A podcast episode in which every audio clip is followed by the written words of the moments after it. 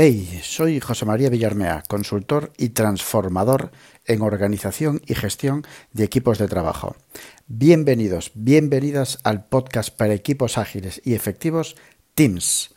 Hoy quiero centrarme en un tema que me apasiona, no hay otra palabra que lo pueda definir, y es la psicoproductividad. ¿Qué es la psicoproductividad? Bueno, la verdad es que no lo sé ni yo. Es decir, lo llevo trabajando ya unos cuantos años y para mí la parte de la psicología en la productividad es vital, es el cimiento, de hecho, que sustenta el resto de la productividad personal. ¿A qué me estoy refiriendo? Me estoy refiriendo a la gestión de expectativas, a la gestión de emociones, a la gestión de pensamientos dentro de un equipo de trabajo.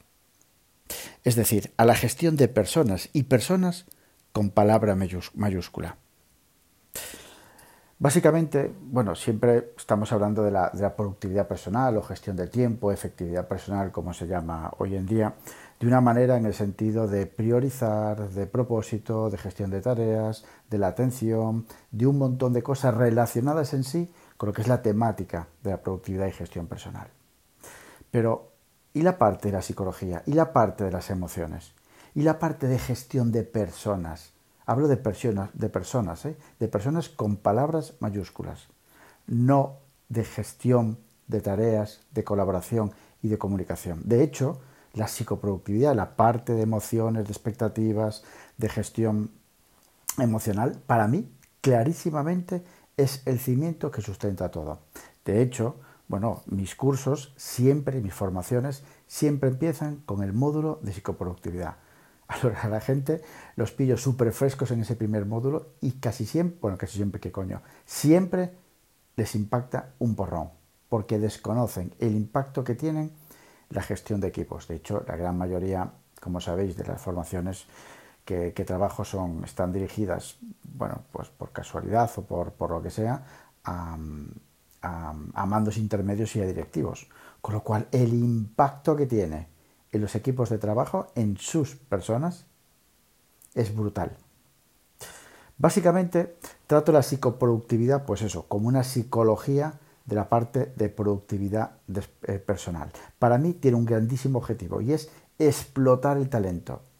Fijaos que muchas veces hablamos de que la productividad personal, el objetivo es explotar el tal, exprimir, digamos, el talento de cada persona.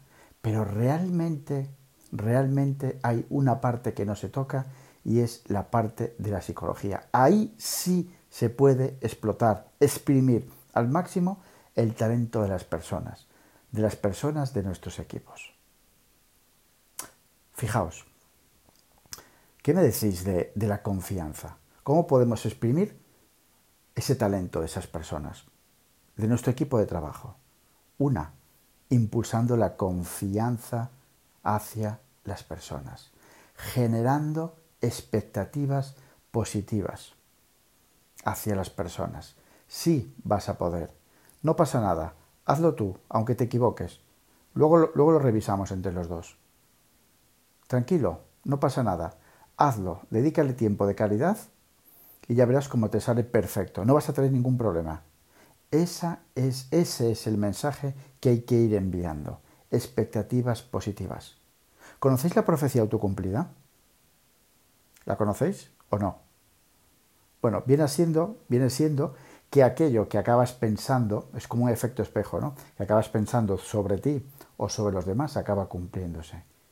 Esto se ve muy bien en los niños, cuando, sobre todo bueno, en la parte de educación, eh, de hecho está el efecto Rosenthal, os aconsejo buscarlo por internet, cuando, eh, pues no sé, nuestro propio hijo, o bueno, pues se, se, puede ver reflejado, ¿no? que tiende, digamos, a ser patoso.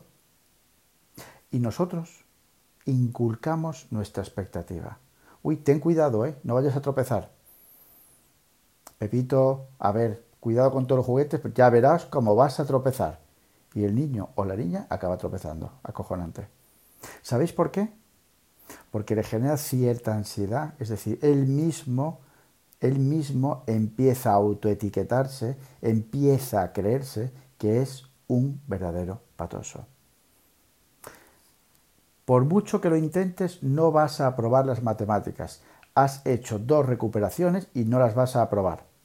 Y este tercer examen no va a ser distinto. ¿Qué va a suceder con esa persona? Pues eso, que va a suspender.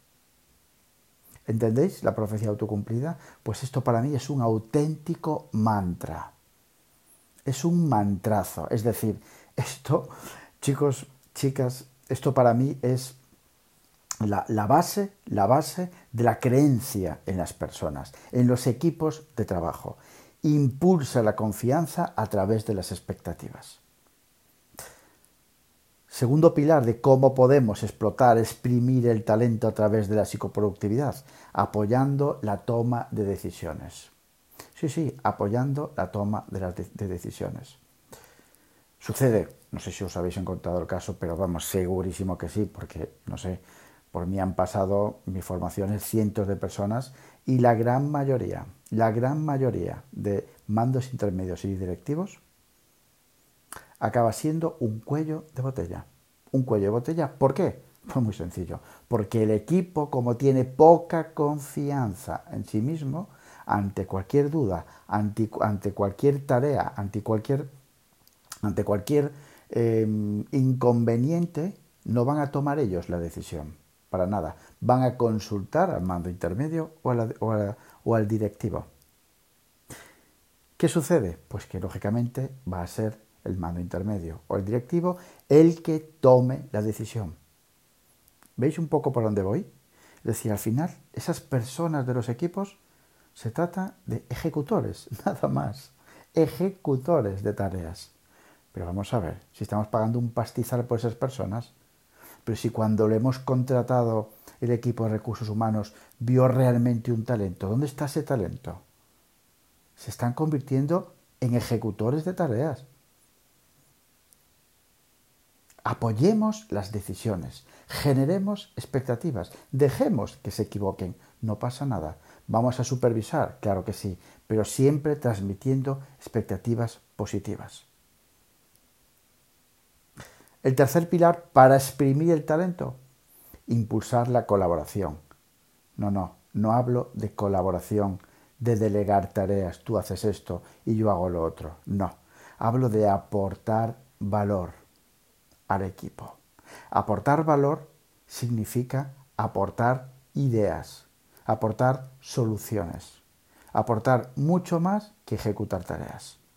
Hablo de aportar valor de verdad. Y para eso, vuelvo al principio, necesito generar confianza, generar expectativa y ayudar en la toma de decisiones. Si no, aborto, corto,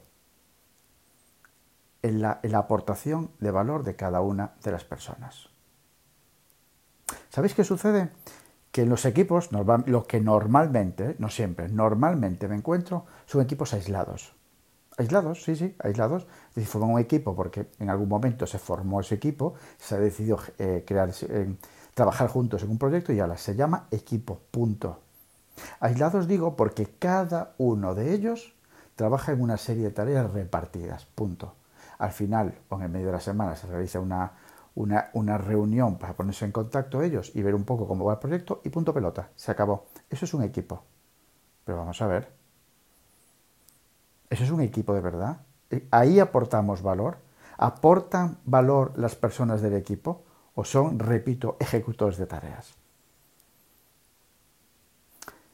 En esos equipos aislados, como decía antes, todo o casi todo se consulta, con lo cual, ¡bumba! Ahí, ahí está el cuello de botella hacia los mandos intermedios y directivos. ¿Y qué sucede? Pues que se agobian, que generan ansiedad, que se queden hasta, las tantas, hasta las tantas para, para sacar trabajo y después busca un curso de productividad y gestión personal para solucionar su problema. Su problema. Pero es que no es su problema. Lo que hay que gestionar de manera diferente son los equipos de trabajo. El problema no está en el mando intermedio que tiene mogollón de chollo, para nada.